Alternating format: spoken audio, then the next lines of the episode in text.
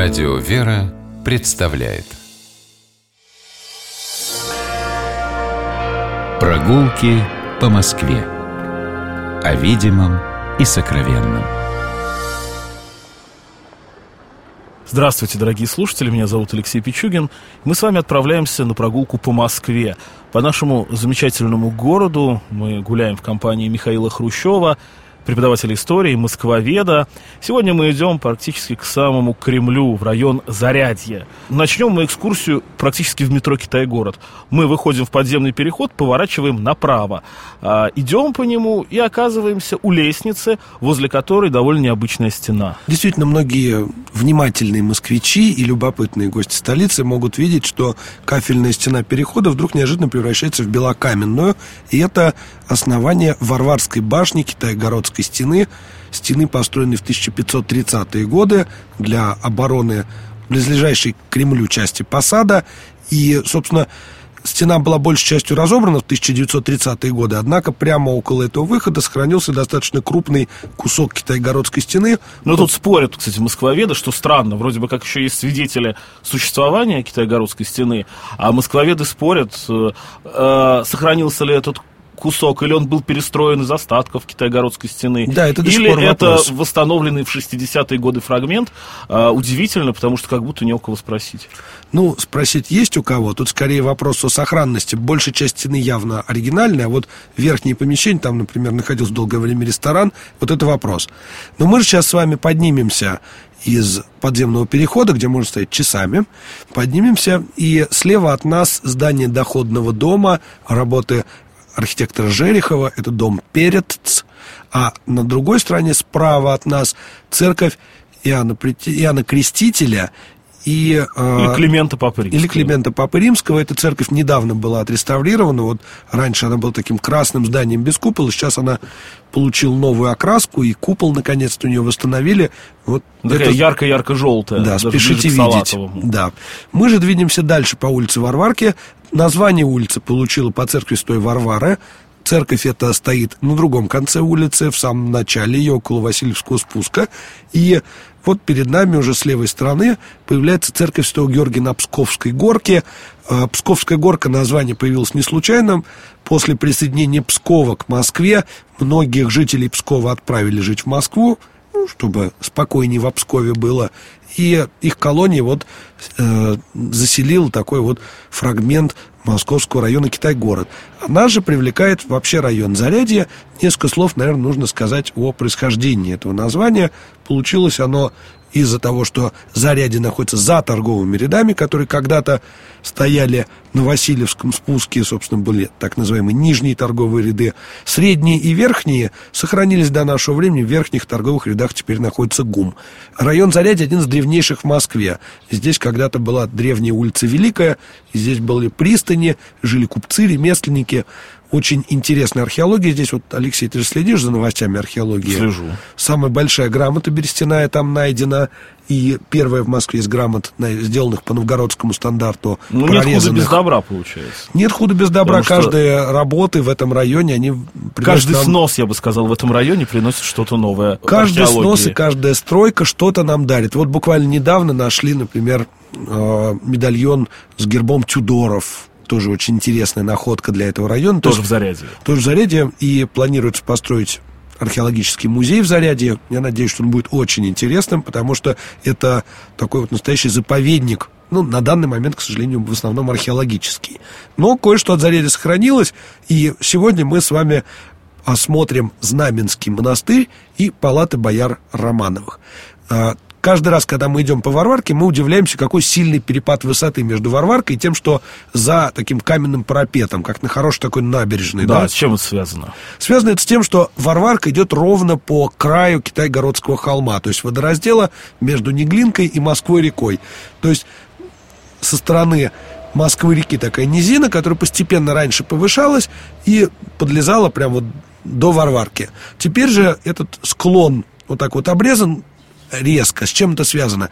В конце 19 века большая часть левой стороны Варварки была застроена, если мы идем в сторону центра левой стороны. доходными домами. Стороны, да, она была застроена доходными домами. И их подвалы эксплуатировали вот эту вот э, вот этот склон, высот, да, вот, да. И после того, как их снесли, то просто была сделана подпорная стенка. Именно поэтому сейчас все так странно выглядит. Конечно, в средние века такого резкого перепада не было. Ну, был холм, просто обычный был холм. Более-менее пологий холм, да.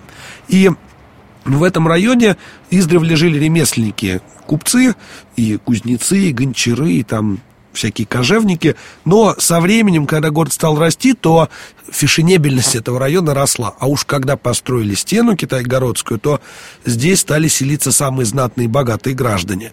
То есть, я не знаю, вот, наверное, в, в объявлениях о недвижимости там, средних веков э, наличие крепостной стены примерно так же педалировалось, как в современных объявлениях близость метро. То есть новые палаты за Китай-Городской стеной, безопасность и комфорт. Вот в 1547 году, вскоре после постройки Китай-Городской стены, здесь, около Варварки, огромный участок покупает боярин Никита Романов.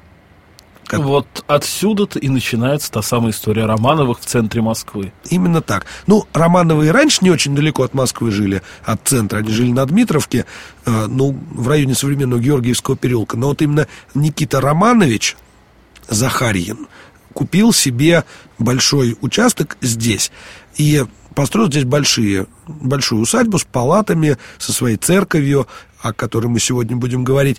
И здесь родились его многие дети, и здесь жил Федор Никитевич, первый, собственно, Романов. Он первый начал называть себя Романовым, и, собственно, здесь родился его сын Михаил Романов, будущий первый царь из династии Романовых.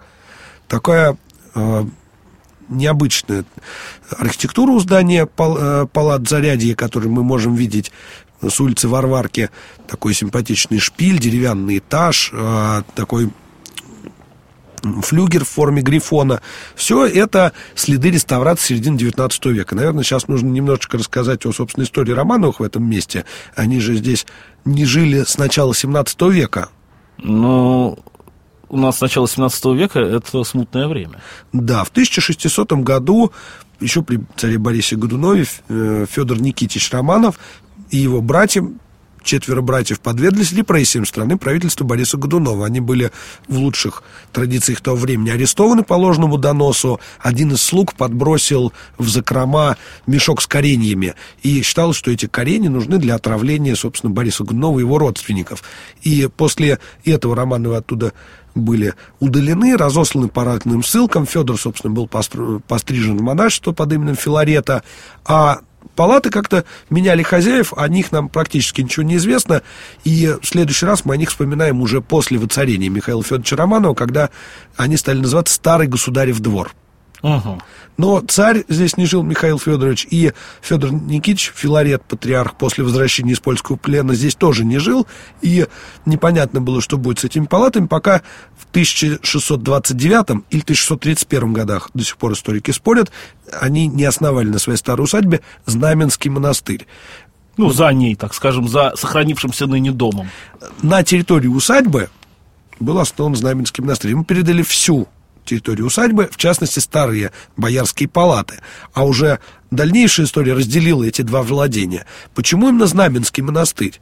Ну вот если мы вспомним историю династии Романовых, их раннюю историю, такую мифическую, мы знаем, что основатель этого рода Андрей Кобыла пришел к нам из Новгорода. И в Новгороде знамен, икона знамения Божьей Матери очень почитаемая.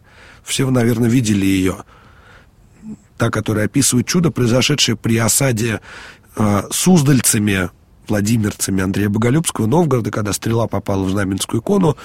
Все знают этот сюжет иконографический. Вот Романовы почитали эту икону, и, собственно, в честь нее и был назван монастырь. А, долгое время монастырь здесь обитал, его история достаточно сложная была.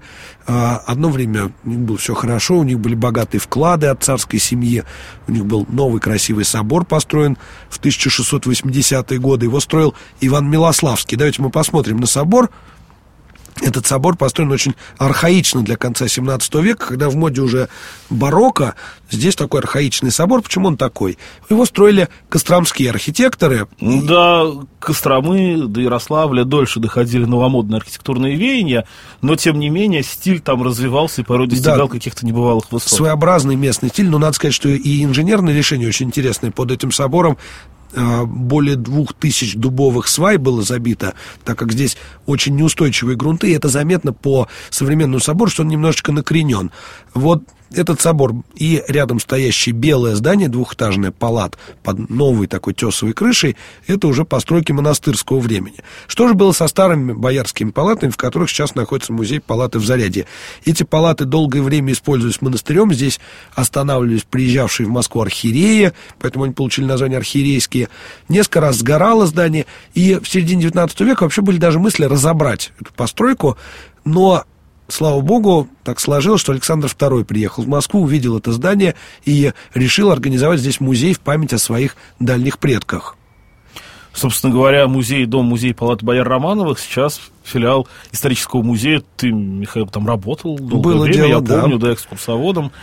А, еще одно примечательное здание – это английский двор. Ну, вот э, я бы, наверное, хотел сказать про английский двор, что это самое, одно из самых старых гражданских зданий в этом районе Москвы, поскольку фигурирует оно в источниках с конца середины 16 века. Здесь жил когда-то некий Юшка, а после знаменитой экспедиции Ричарда Ченслера, который хотел попасть в Китай, а случайно попал в Россию, здесь обосновалась московская английская компания. И... Это 16 век. Да, это 16 век. Основали первую такую международную компанию. К сожалению, роль России в этой компании была достаточно э, скромна. Скромна, да, мы выступали как поставщики сырья, но большую роль сыграла эта компания в русско-английских отношениях и в развитии нашей торговли. Но но вот как памятник этому остался английский двор.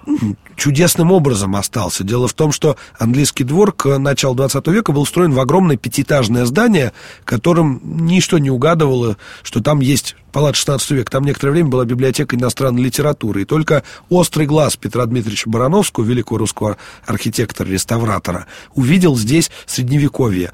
И благодаря его напряженной работе удалось доказать, что это средневековое здание, оно позже было отреставрировано, и вот здесь музей английского двора, который посещала сама королева Елизавета, вторая относительно недавно, а построен он был во времена Елизаветы I, такая вот преемственность. И здесь проводятся концерты регулярно. Очень интересное главное здание с прекрасным эхо. Да, по Зарядью, конечно, можно гулять бесконечно, долго. Тут много всего. Гостиница «Россия», которая была построена в 60-е годы и только в 2006 была снесена. Высокое здание, которое как-то тоже уже вписалось и составляло часть этого района, вполне естественное. Здесь переулки самого исторического Зарядья. Но все, конечно, так просто не охватишь а, очень интересное место, а, по которому всем советую погулять в самом центре нашего города. Мы сегодня гуляли здесь вместе с Михаилом Хрущевым, преподавателем истории, москвоведом, и Алексей Пичугин. Любите наш город, гуляйте по нему, любуйтесь Москвой, будьте здоровы. До свидания. Прогулки по Москве. О видимом и сокровенном.